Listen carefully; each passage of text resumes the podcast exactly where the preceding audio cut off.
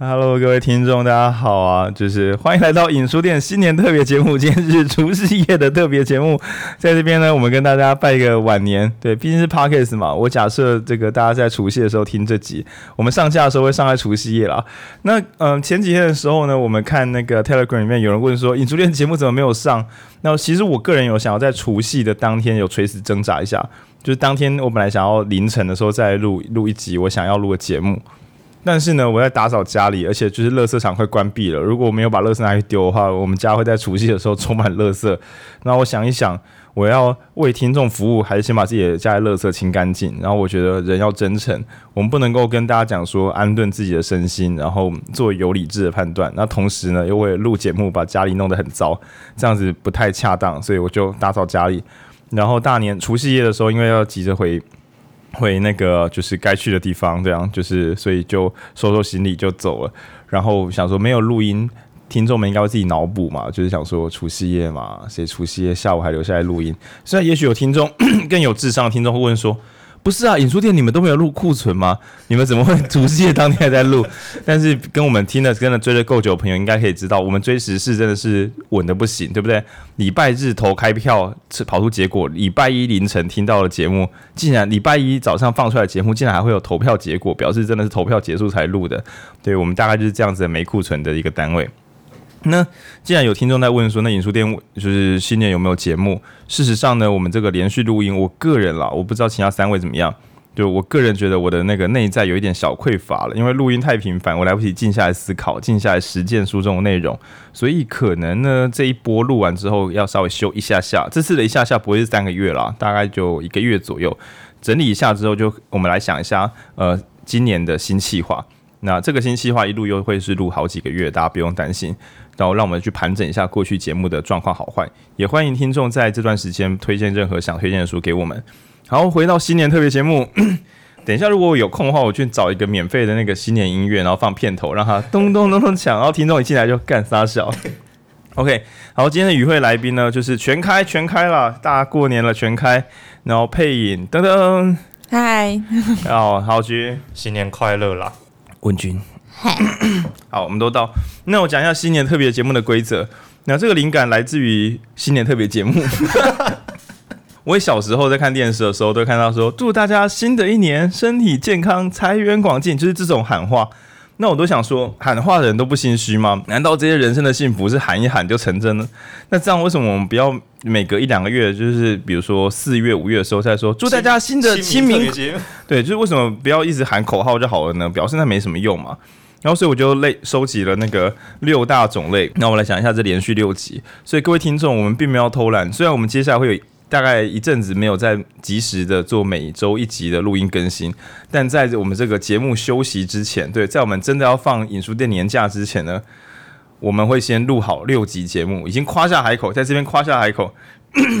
第一集除夕夜特别节目家庭关系，第二集大年初一生涯规划。第三集初二回娘家爱情，第四集啊那个大年初三催抽，哎捶沙捶沙 困嘎爸身心安顿，那第五集是大年初四，我讲不到梗，就好像是什么迎神或什么的，但我们想要讲的是呃生活品质或品味。那最后呢，大年初五 开工。所以，我们来讲一下是关于工作跟事业。总之呢，我们认为就是不是求神拜佛就有用，你必须要听影书店的 Podcast 才可以一年平安，然后事事顺遂。其实也不是听我们 Podcast 啦，重点是不是不是影书店，是 Reference，就是你的所有判断如果没有依据的话，应该都是自由发挥。那自由发挥要做得很好，应该是一件辛苦的事情。就是有作业可以抄，为什么不抄？为什么要自己去想新的概念或理论？对，所以我们。这六集呢，主要会用不同的作品，或是书，甚至是人格特质、生命故事等等的。然后我们四个人会尽可能聊聊看，什么东西影响了我们的判断。那录这个呢，也是这个我们敏锐的年轻人，就配音也发现说，哎，这不就是？对，我们前几集的时候跟文君录音的时候，有说那个那个叫谁？那个 Billie Eilish，Billie Eilish，对，就是。他有，他是 vlog 嘛，就是每年有为他录一个影像，就是你觉得今年的你怎么样，或是你看过去的你自己，你觉得如何？然后我觉得这蛮有趣的，所以影书店也许每年年度特别节目都一样，就是我们会连续录个六集，谈谈呃这些不同面向，我们是怎么对自己的对自己的生命下判断的。毕竟，如果说，哎，我很喜欢读书，或者说我很喜欢学习啊，只是呢，我家庭关系烂烂的，生涯没有方向，那爱情也是破碎的，那身心都很困顿，品味跟生活都过得很糟，工作表现也不理想。但是我是个热爱阅读跟学习的人，阅读跟学习让我有很多成成长。在哪里？在哪里？对，就是哎，这六大项都狗屁的话，真的很惨哎。对吧？所以，所以我我对我来讲，就是古人说什么什么修身治国齐家叭叭叭那些，我会觉得回到我们的轴心，读不管是读书也好，或是说这个学所谓学习跟成长，应该都是为了让自己变得更幸福，这是我的我的中心思想。那既然我们是号称推广阅读，但是纯阅读其实也怪怪的。应该借由这些阅读，使我们生命变，要么变得更丰富，要么变得更幸福。其实有时候丰富是你知道很多东西，但你并没有更变得更幸福。有时候是这样的，但我是希望是变丰富也变幸福。那所以我们用这六大面向，每年会来检视。那其实这有点有点闹了，就是如果说跟去年都一样，好像不太好；但如果跟去年每年都完全不一样，好像也这个你也太年 年年轻人的对，所以我们就是这样录录看，嗯，那说不定就是很快就发现有年龄上，因为我们全部都二十五岁以上，所以录起来很快就没什么意思，然后就放弃录这个节目也说录录这个这个新年节目也说不定。好，那回到我们除夕夜。啊，如果我们有提早录的话，应该大家在那个搭车回家的路上就可以听这集，对吧？但是你明年搭车回家的时候，如果我们还是忘了录，你还是可以听这集。我们是明年的库存，对，我们是明年的库存啦，未雨绸缪这样。OK，那就就是。我们在前几集空白有提过了，我们不再自我批判，不再为了啊，我怎么没有把录音做出来，我真糟糕。说没有，我真棒，我又燃起了斗志，决定来录新年特别节目。首先呢，我们来请这个谁谁哦，谁要先开始聊聊看吗？我们先好了，不要我我背了一大堆，我可以收尾吗？所以先吧。对，就是简单的说，嗯、呃，关于家庭这个主题啊，我们想我们四个人就是大家自己捞捞库存，然后讲讲看说。呃，什么作品影响了你？或者是如果家庭关系有问题的人，其实我们先先不要讲想幸福，我们先解决问题。如果你家里烂掉，你一想到过年回家，就像很多人就抱怨说，靠，又要过年回家了，家人都问一些智商问题。如果有这个困扰的人，就是该怎么办？对，诸如此类。那有什么建议的？你有什么解方，或者或或者是叫大家去解脱这样？嗯、今年的过年，哎，没有。我其实到越长大才发现，原来大家过年都过得悲惨不堪。就是我小时候以为悲惨不堪的就只有我一个人，可是越长大看到，不管是同，哎，其实高中没有，哎，高中同学们，你还是觉得他们过得很好，有幸福美满的家庭啊，有很多红包可以拿。然后是到大学，可能用脸书，你会看到更多的世界，更多不同成长背景的人，才会发现，哦，大家就是其实也会跟家人有所摩擦，就算。在你眼中看起来再幸福的家庭都都是这样，所以今年就是突然发现这个世界很复杂。那会会先讲这段，是因为大家可能都会觉得在原生家庭的痛很难很难被理解，尤其是你有一个看似对你很好、让你衣食无虞的父母，但你还是有时候觉得跟他们相处卡卡的。可是其实你很难跟别人抱怨，因为啊你就没有什么好抱怨的，别人会觉得啊你爸妈就这么好，你是。过太爽了嘛？可是其实，嗯、认真的去感受自己的伤痛，然后知道其实你并不孤单，这个我觉得是一切的起点。那在我认知到哦，原来其实不是只有过得自己很悲惨的时候，刚好也是心理学的书《情绪勒索》很很红的一年，就是大家突然发现，原来自己以前的伤痛都有一个名词可以解释，因为以前可能我们很容易卡在。我觉得爸妈讲的好像有一点太强势，可是孝顺这个框架、这个道德的重担压下来之后，我就喘不过，我我喘不口，我喘不过气来。有，我们感觉到你喘不过气了。我喘，我喘，我喘，记得呼吸。对，可是喘不过气。其实，如果呃，在一个模糊状态里面，刚好在我忘记哪一年，就是前几年，“情绪勒索”这四个字被提出来之后，大家突然内心有一个解答，有点像是呃，心理学家带我们知道说，这个其实是很多共同有的文化现象。那它是可以谈的，它它并不是一个一个家嗯家内事。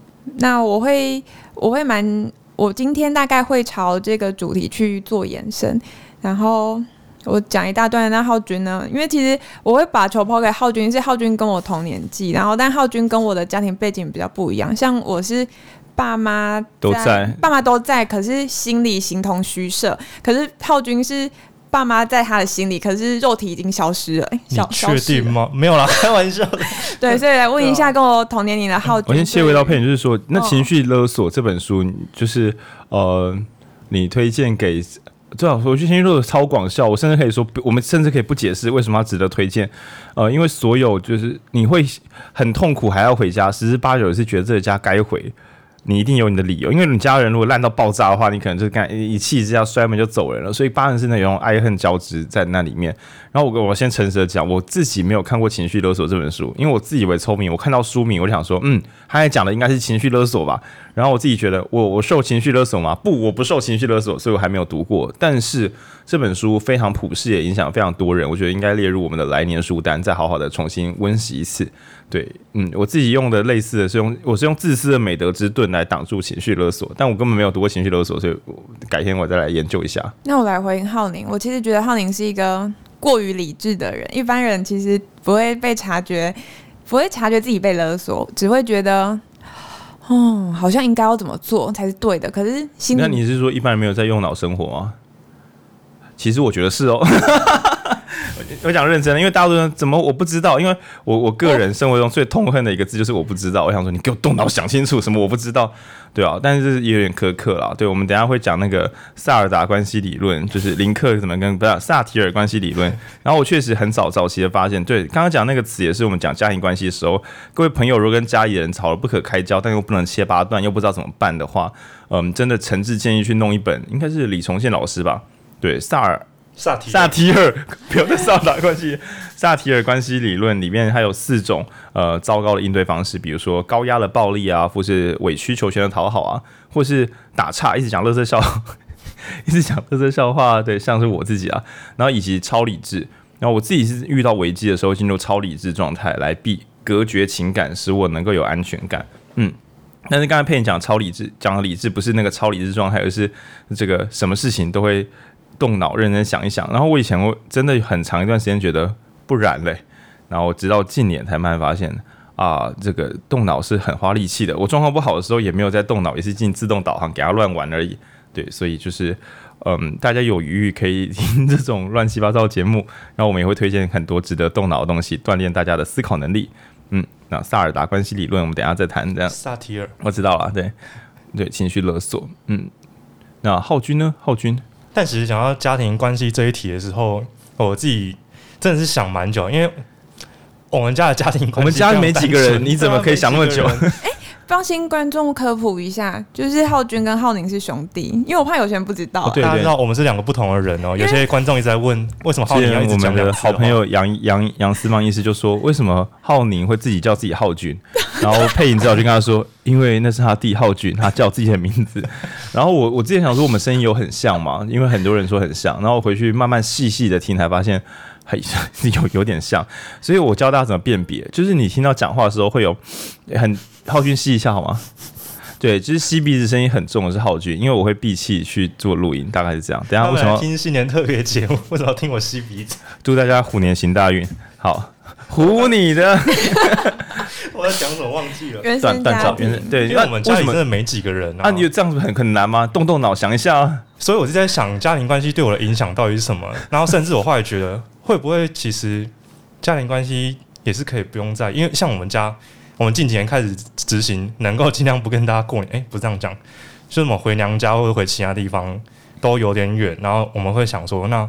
这种关系如果不建立的话，对我们自己会有什么影响？嗯嗯，好像 蛮。我希望我们亲戚如果听到这个，可能比较难过。我们不是不喜欢大家，我们只是想试试看，说，呃，回娘家或是回跟就是各种的家族聚会。那因为对我们来讲，我们一来是搬到外地嘛，然后将就是种种原因，交通也不方便，我们也没有没有车子可以开。那所以在种种偷懒之下，我们就有测试，如果过年的时候刚好没有跟大家聚在一起，会怎么样？哎，结果你猜怎么着？真是轻松又快乐，就是赖在家里面，然后在家里耍废，真的是蛮不错的。那导致在我们实测中发现，也许近距离的家庭关系要有，但家族关系就算不小心放空掉了，好像影响不大。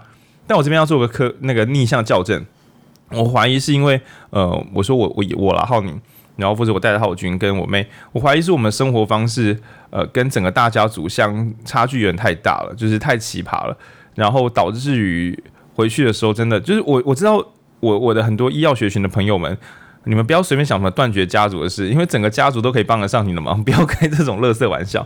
那只是因为我们自己有一些生活环境背景，所以呃，跟家人会比较像是另外一种远距离的朋友，而没办法变成那种就是一直带着你往前冲、保护你、引导你的大家族。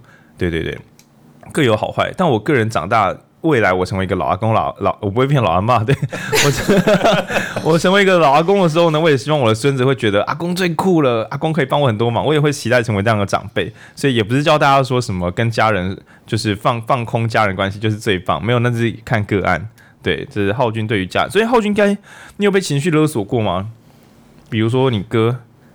是，嗯，你哥不会情绪勒索，你哥直接说：“干，你现在给我把这本书读完哦。”对啊，他们不会是情绪勒索，要就直接来威胁。因为我自己觉得我对情绪勒索也有一定的抵抗力。我在想，啊、所以这个是孝顺，可是我没有很想，就是我甚至会直接打断那个道德的连结。对，所以我觉得在这一部分的察觉力，我讲的觉察，对，觉察自己被勒索这一块，我觉得我自己还蛮熟练的。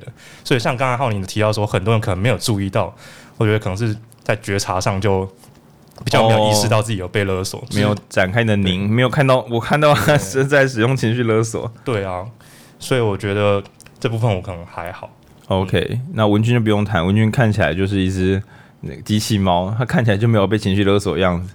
嗯，它只会受城市码操控，不会被不会被情绪勒索。就猫咪啦，家里人贝贝猫有时候会哇哇，然后我们就去看它吃饭，顶多是这样。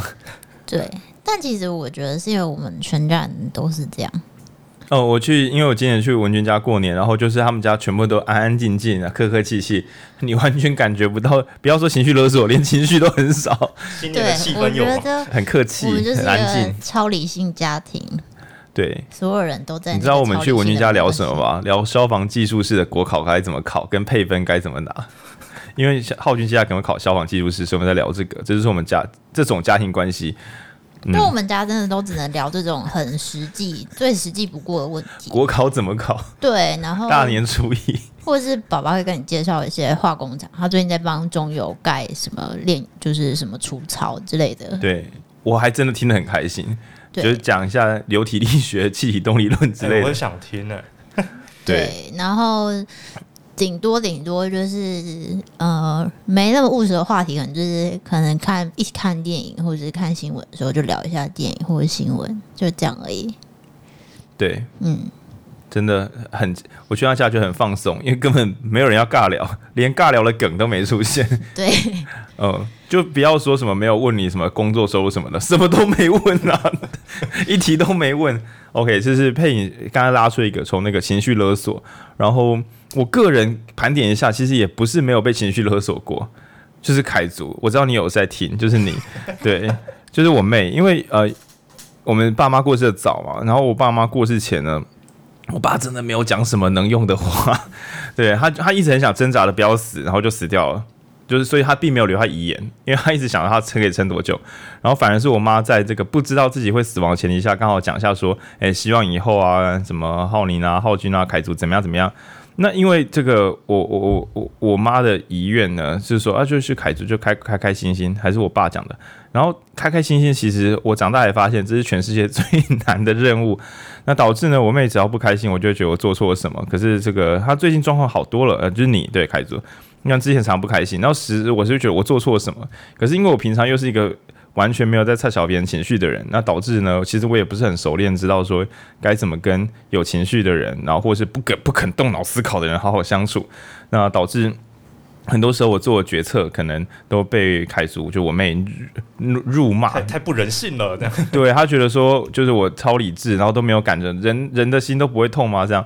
然后有一次我妹遇到一个人生的绝巨大的困难，然后她解决不了，很痛苦。结果她大半夜打给我之后，我竟然跟她说。就是，哎、欸，你要想哦，凯叔，你要想，就是你爸妈过世，我们都可以活到现在了，对不对？这个应该不是什么太大的困难吧？然后我妹暴怒，对啊，就是所以佩你刚才讲也没有错，有时候我我我尽可能保持理智，但我也是有那种无情而超理智，所以把事搞糟的时候。对，那所以后来因为就是我我不敢说我妹情绪勒索，我只敢说是我爸妈对我很好，使我心中隐约有一个道德责任，觉得我一定要让家里的这个我弟我妹可以有美好的生活可以过。那这个甚至已经有一点直升机父母的倾向。那所以就是也不敢说什么完完全解脱。对，我在我会想要克克制一点点。下一个被勒索就是我。嗯，对我是先我是直接威胁他这样。对，但但这个。呃，我跟我妹比较时常，因为我们年纪比较近，所以有时候会想到爸妈一些事情，就互相用爸妈做过的很好的事情来跟对方说你应该怎么样怎么样。这我跟凯竹是偶尔还是会这样子的，近年几乎没有，但确实是，呃，家庭里常有一些爱，真的是情绪勒索好材料。我应该好好把那本书看一看的，我不应该自作聪明这样。好，这是关于。除夕夜，我们推荐的第一本书《情绪勒索》。大家如果明年除夕夜不妨带一本放在身上，回去说：“啊，你在看什么？情绪勒索？”你就拿出来，静静的放桌上，说不定会有奇效啊。那我要补充一个我朋友的故事，就是他在年节的时候不小心跟他妈讲说：“你你不要再情绪勒索。”他妈爆炸生气，爆炸 暴怒，就是。这是很严厉的指控哎、欸，这是很严厉的指控。没有，他们有一个背景的情境，就是他妈突然推推开房门，说他要讨论某一件事情，然后一直骂他儿子。那那那那不就是我平常对浩君？哎，浩君，你要不要做生涯规划？可是，等一下，等这场打完。可可是不一样的是，浩宁推开房门之后，他是真的想要跟浩君实际的沟通。可是他妈推开房门是想要把他的情绪倒给他的小孩，哦、然后跟他分享他心中的喜呃喜怒哀乐，但一般都是怒。那 不可以怒怒。然后。那个小孩他很想要，就是帮妈妈思考他的怒气是源自哪里，然后妈妈更生气，因为他帮妈妈智商吗？就是他妈妈觉得他儿子在嘲，不是他小孩在嘲讽他。哎、欸，我会这样哎、欸，我妈以前也常很 容易生气这种事情。你会问他说：“你现在是在生气什么？” 你这么难过，你这是在哭吗？就那蝴蝶图，这是在哭吗？对，然后因为他太理智了，理智到嗯，哦。因为我很不想偷他的身份，他理智到就是他知道妈妈有点情绪的困扰，所以他甚至还不小心讲说，还是我们要不要一起去看神行？但是这件事情在那时候讲是危险的，因为他妈妈原本就非常排斥用药，可是对这个小孩来讲，就是用药不是什么。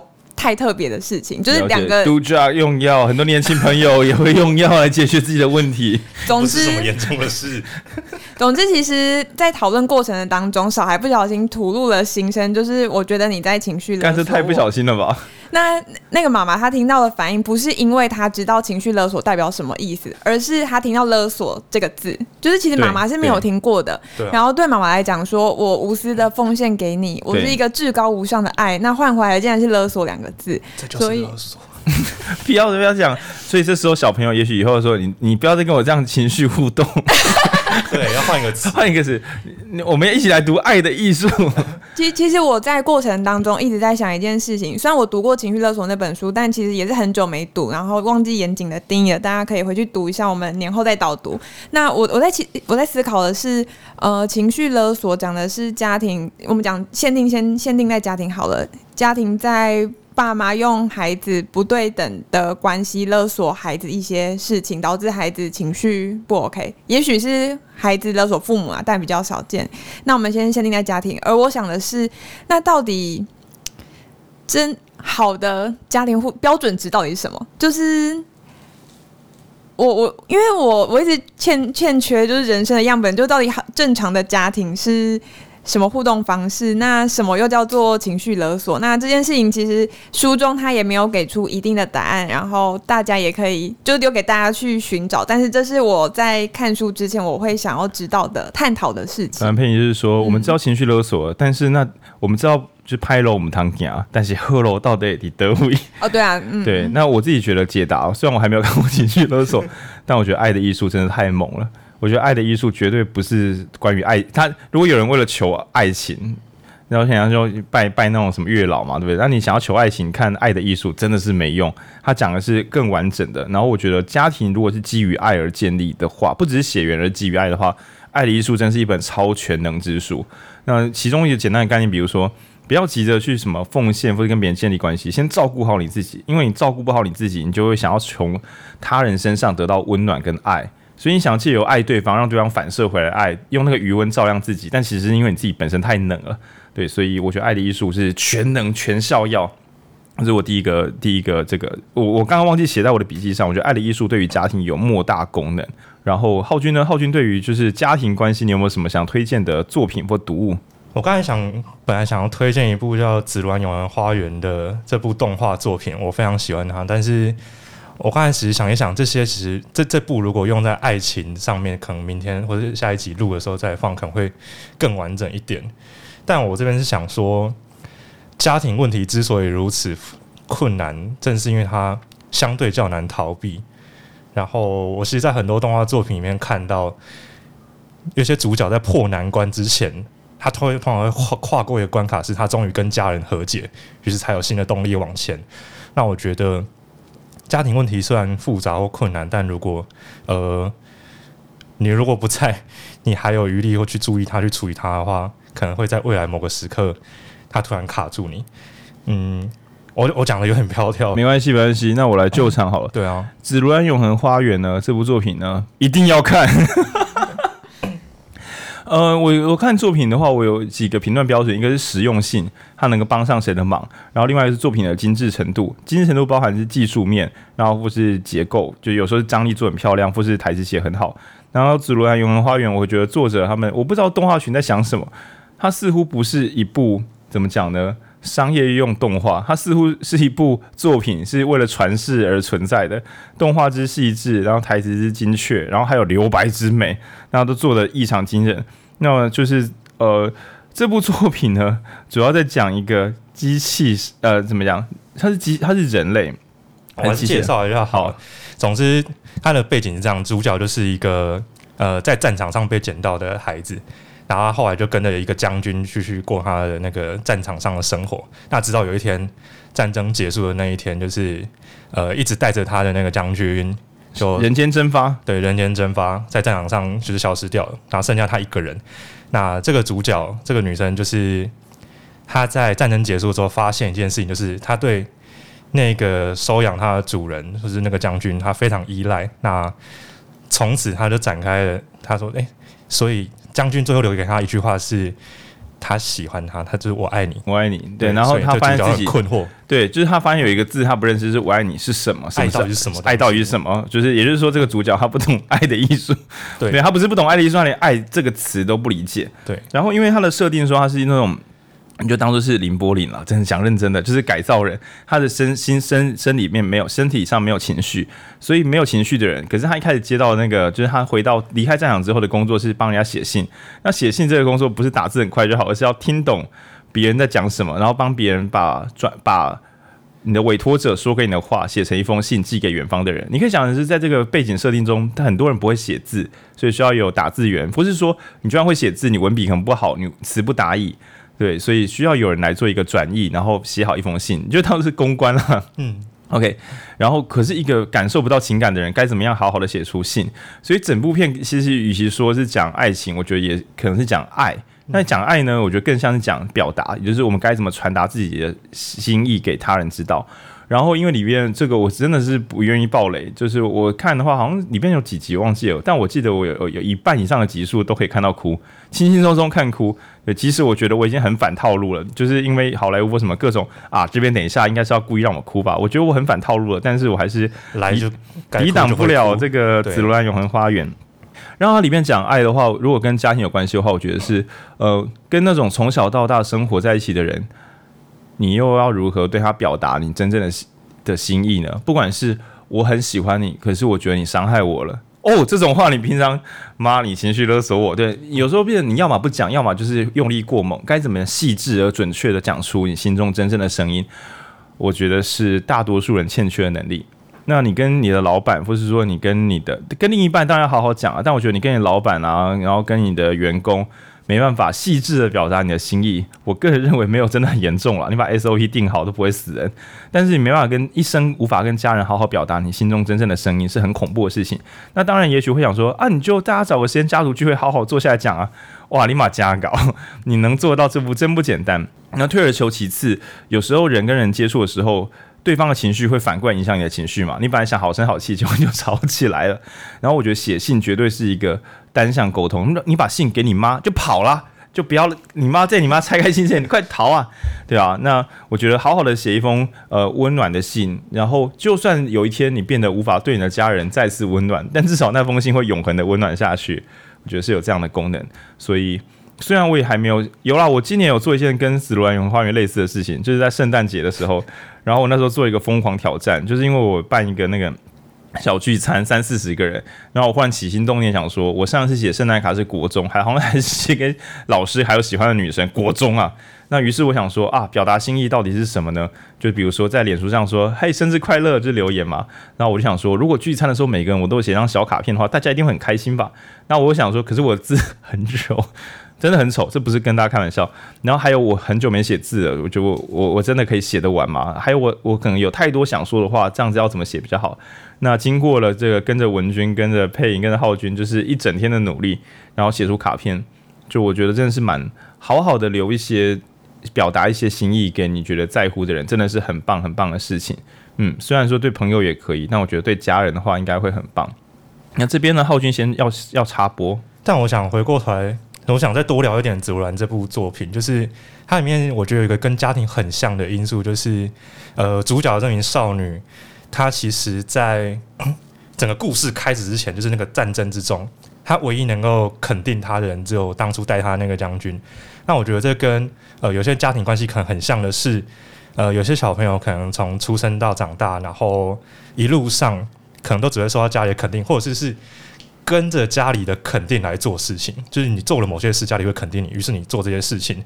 那如果直到有一天，你的家人们不会再给你特定的肯定，或是他们说，哎，你上大学后，你毕业之后你就自由了。当获得这个自由的瞬间，大家肯定会无所适从。就像这个主角，突然没有人给他命令，没有人给他肯定的情况下，哦、他就有点迷失方向。哦，这个很广效哦，这个很多人这样子哦。所以这个我觉得，在最一开始，主角的状态他是依赖，他依赖着某个可能已经没办法再给他指引的人，对他指引的人。那于是这整部作品就从他迷失方向开始聊。那甚至包括刚才提到那个“我爱你”这个词，他也去追寻这个。所以。整部作品，他几乎都在自我探索，自我探索到底什么东西是爱。难怪我看了痛哭流涕，对，因为我的家人也过世了呢。对对对，感超严重了。对，所以我觉得那个迷失感跟自我探索，反而是整部片里面最呃最接触通，他说触动人心。没错，哎、欸，那意思。他不是都会介绍词吗？对，这是一部触动人心的作品。我们想，干好小，等于就更我被触动了。Q Q，呃，真的非常非常的的震撼，是关于迷失的作品。配音有看过吗？《紫罗兰永恒花园》？我看，我我也哭哭了。你有看完吗？嗯，还是哭到看不下去？哭到看不下去，因为每就是重疾。我记得我那时候也是被浩宁推荐，不然我原本只是以为它是一个瞎瞎妹动画。我是浩君推荐，我本来以为是瞎动画，因为它画风太漂亮了，很瞎，以为是。就以为只是漂亮的妹子像动画，就进去干干。而且我那时候哭到不行，原因是因为我那时候其实身心状态蛮糟糕的，也也刚好遇到一个失去失去指引的人生状态，就是我不晓得我要靠什么而活。当然浩林会说靠自己的判断呢，对，就是这部作品，就是对对对。然后只是我刚刚在听浩宁跟浩。浩宁，浩宁，浩浩宁跟浩浩浩兰刚，浩兰刚。我我想起两次我写信的经历都是对亲人。第一次是我我写信给我外公，那简单来讲，外公就是养我长大的人，就是给给我钱，但不一定是给我很多感情，因为其实我在有一。不是我意思，我在我就是大概国小的时候，他就已经非常年纪大，然后开始有一点失智，然后到国中的时候，我就要开始照顾他，就是变成是一个主要照顾者。那我那时候其实写信给他的时候是国小的时候，有一次，因为你跟男性长辈，其实你很难有一个交心互动过程，而且真的，而且刚好我的长辈是一个退休老兵，就是乡音非常的重。然后我甚至也没有办法跟他聊天，但是我很想要表达我的感谢。我我猜啦，那时候我是也有意识到有一天他会死掉。那我觉得如果再下去，再等下去的话，我可能有一天会后悔不已。所以我那个国小好像写了一个信，然后很短，然后就大概写给他。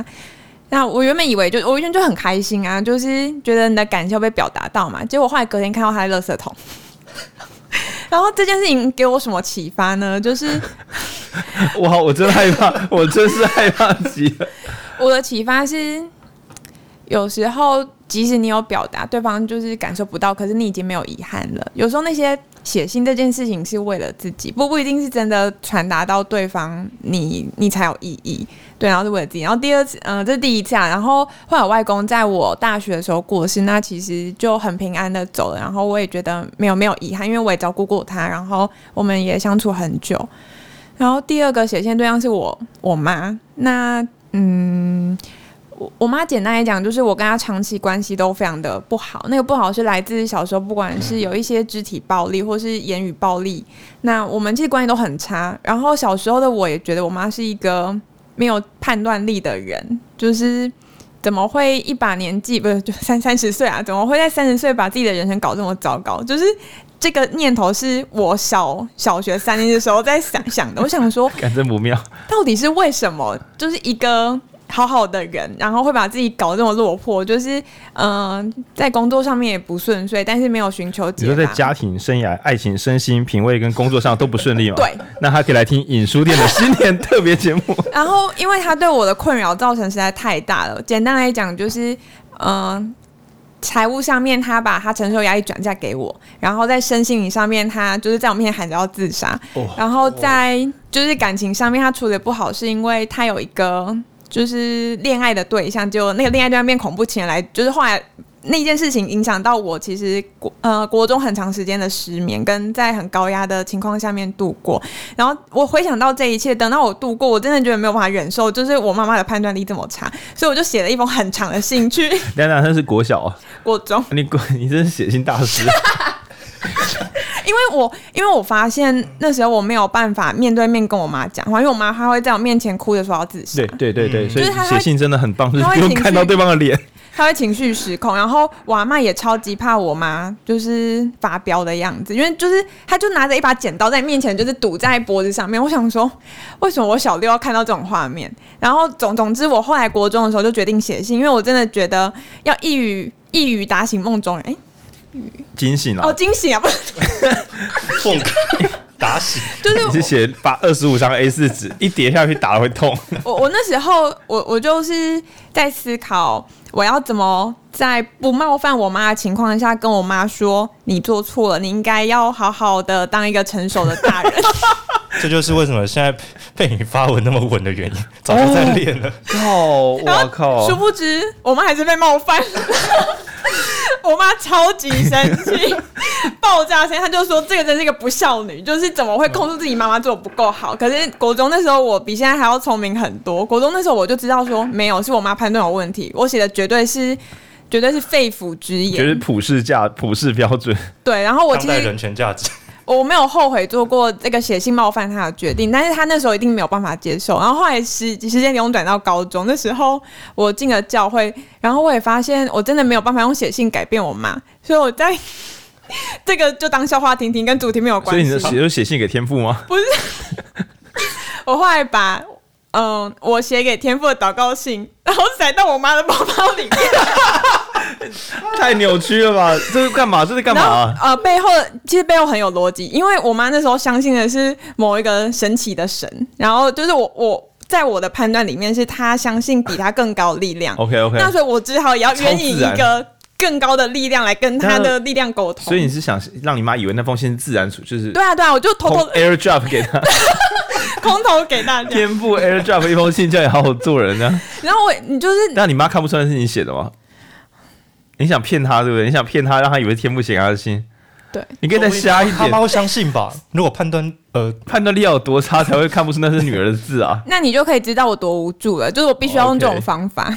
就是我已经听信一些偏方，能试的都试。OK，你可以把你的信烧成符水给你妈喝。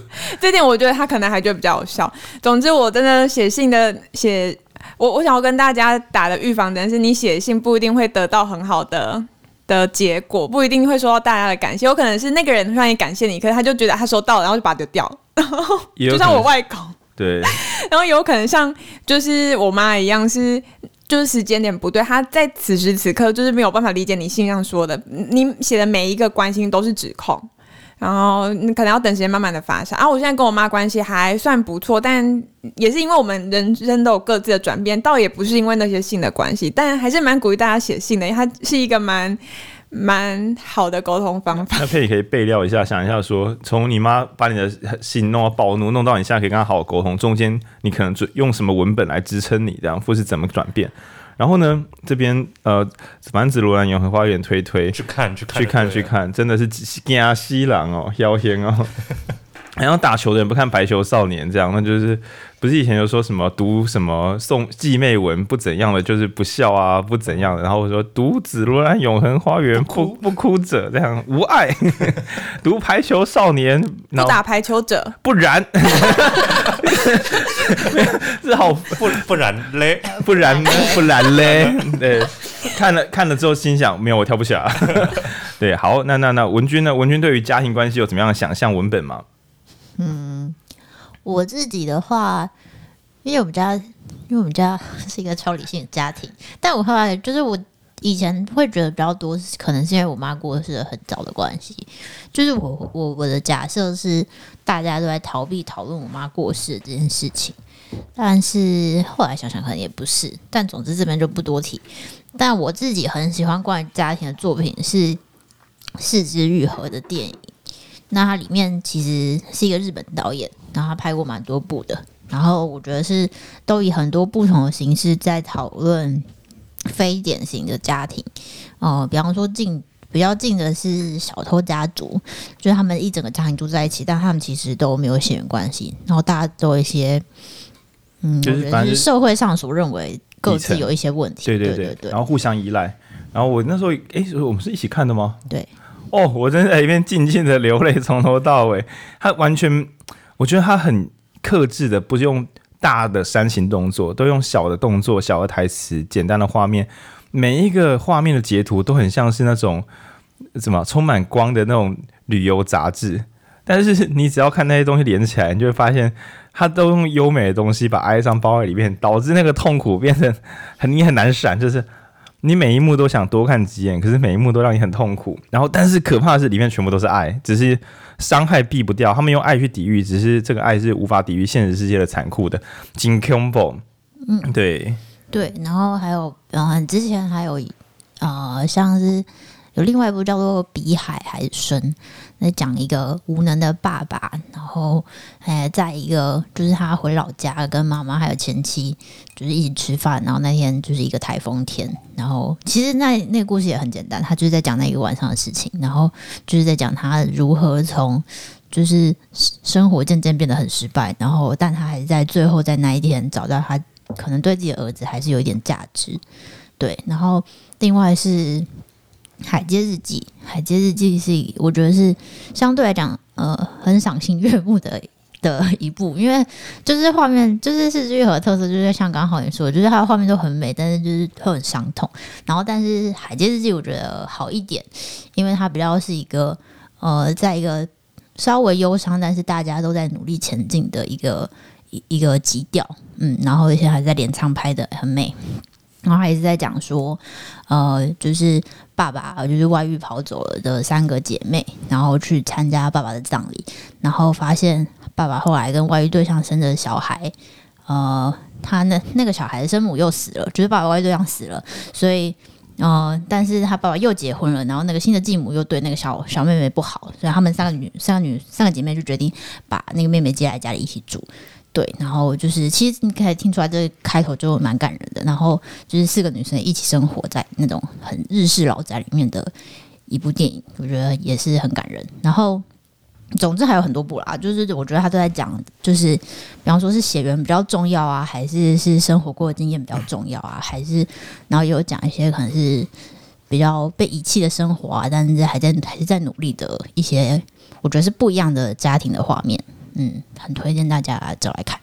对，就是家庭。我觉得日日式的电影对于那种家庭关系的切面跟重组，真的是，因为刚刚那那部电影那些电影的细节会让我想到很久以前有一部叫什么《幸福的三丁目》，然后我觉得那是俗称的日式揍肚子电影。什么叫揍肚子呢？就是整个导演从头到尾都在想，我该怎么设计可以痛打观众的肚子，然后在电影院哭出来。哦，然后他讲是战后的很多悲欢离合的故事，那设计也非常精巧，但不一定跟爱情有关，但是也是非常的，我觉得有时候是那种痛痛的哭一场之后，情绪清空，你可以再回来审视你自己的关系，也是不错的。好，那不同不同切面的对于家庭的想象，然后呢，嗯，我本来啦想要推荐一部，可是我已经完全忘记，我是觉得推荐给那个你跟你妈还不错。那你跟你爸没有很好，诶，那不就是大多数人吗？对，对。然后你妈不小心过世之后呢，你可以在你妈尸体还温的时候呢，赶快来看一下我和老妈，偶尔还有老爸。太急了吧？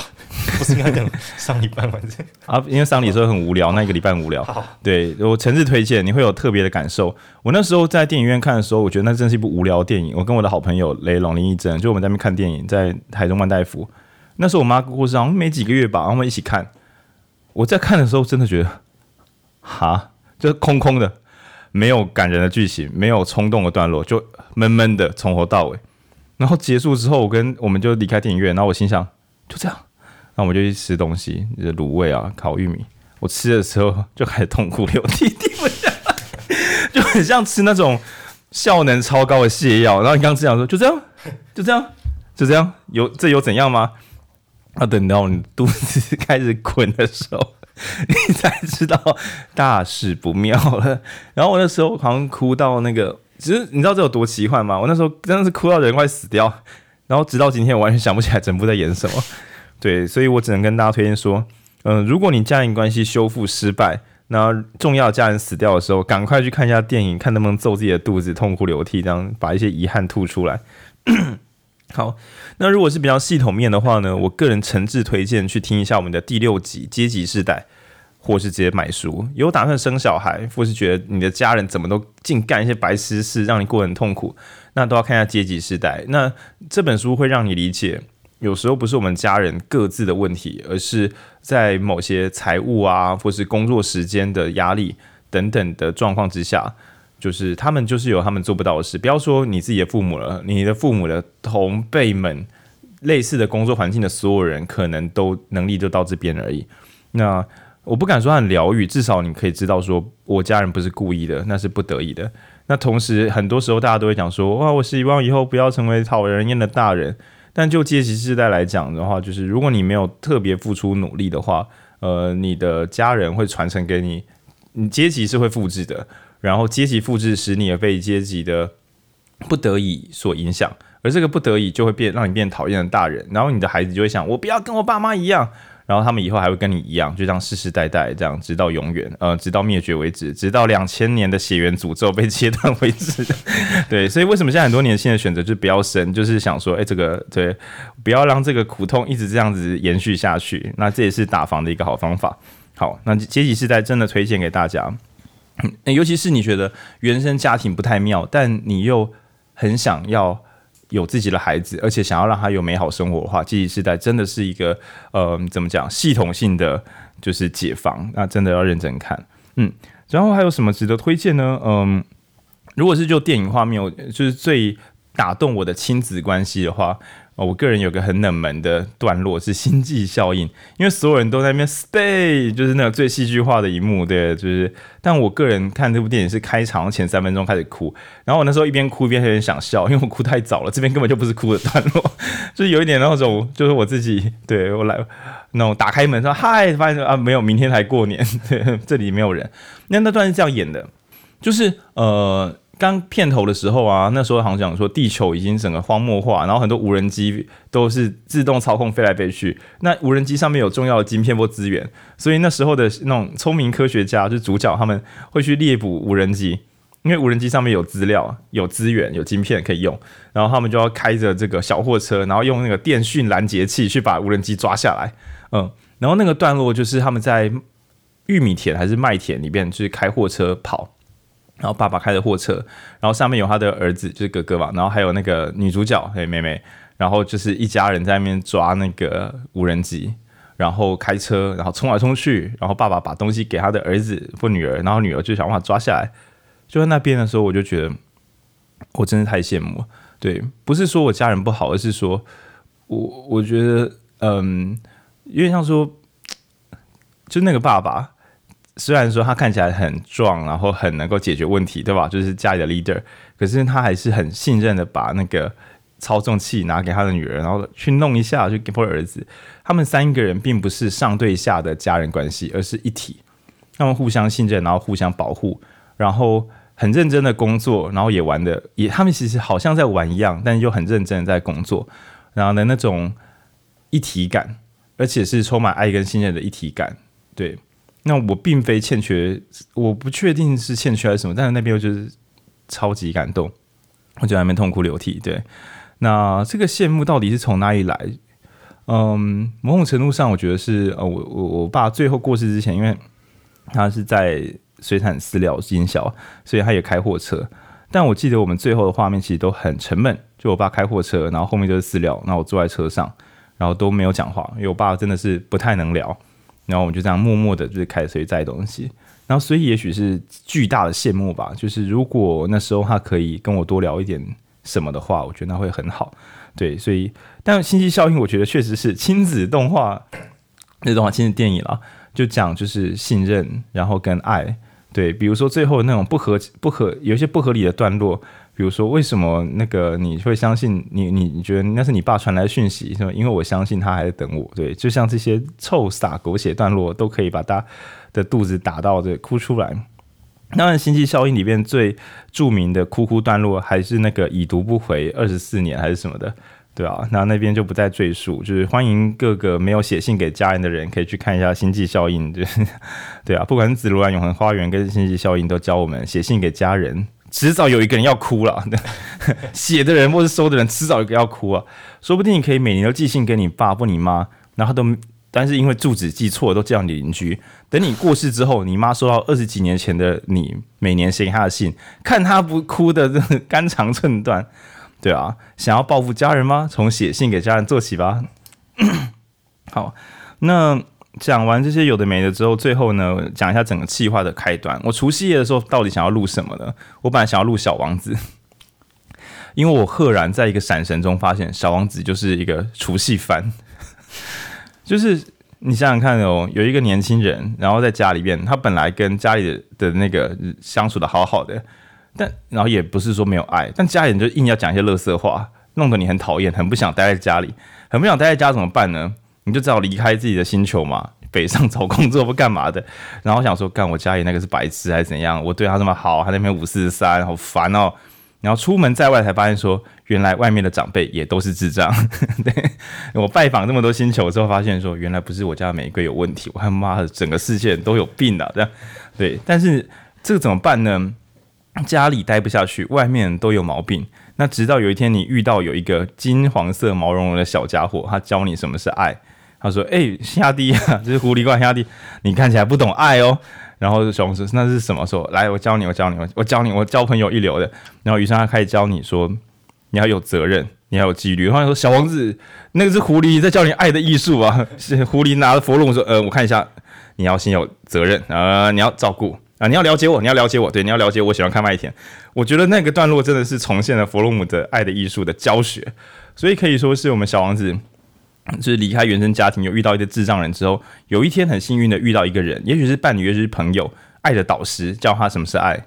那当小王子弄懂的时候，那个狐狸，如果是爱情版的话，就是狐狸知道说他其实心里还有别人；但如果是亲情版的话，就是狐狸上的 mentor 跟他说：“OK，我知道你很喜欢我这个导师，但我跟你讲，重点不是我，重点是你该回家了，因为那边有你爱的人。”对，所以我最后教你的一个大招就是。是你花费在他们身上的时间，使他们变得如此美丽。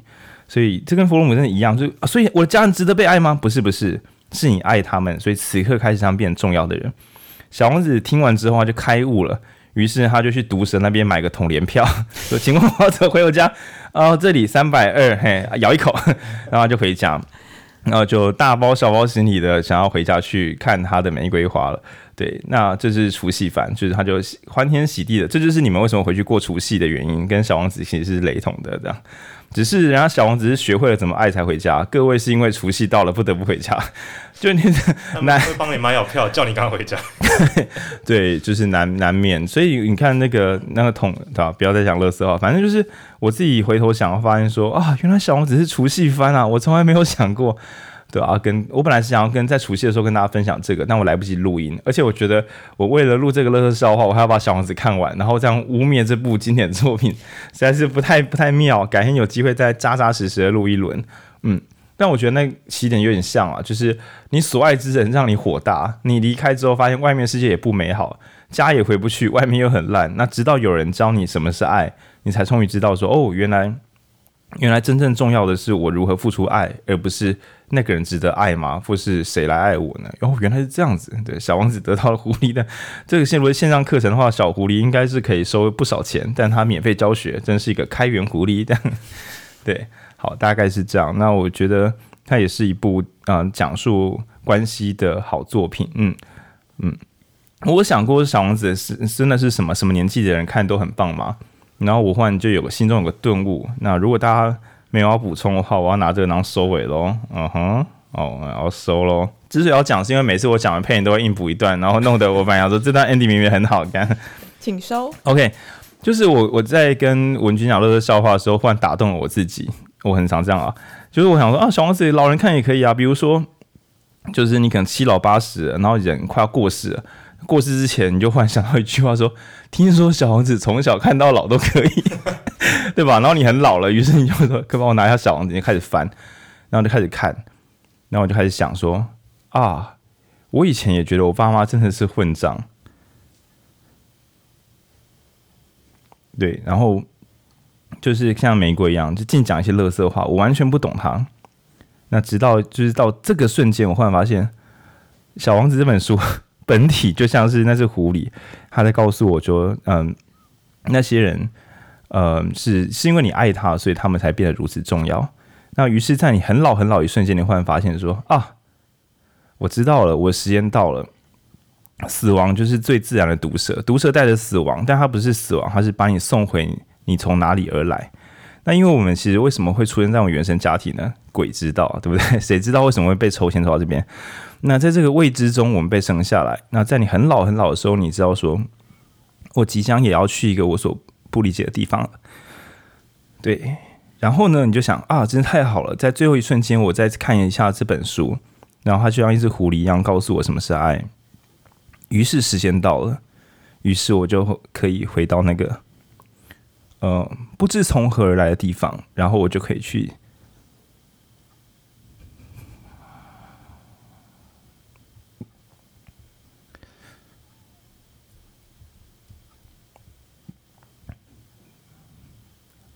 拜访好久不见的玫瑰。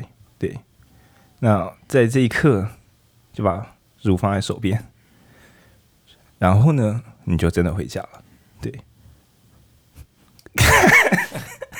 失控了啊！好烦哦！我本来台词都想两三句，但我不知道怎么那么难，真的念不出来。对，那我觉得啊，如果是这样子，在临终的时候，会发现，看这本书真的可以给老人家看，哭哦。对，原来只要时候到了，那条蛇真的会出现，它真的会送我去不可知的地方，再一次看到那些好久不见但好想看到的人。对，除夕，除夕特别节目。送给大家，祝大家有个美好的家庭旅程，拜啦，明天见，拜拜。看这个结局好硬哦，硬啊，超硬的干。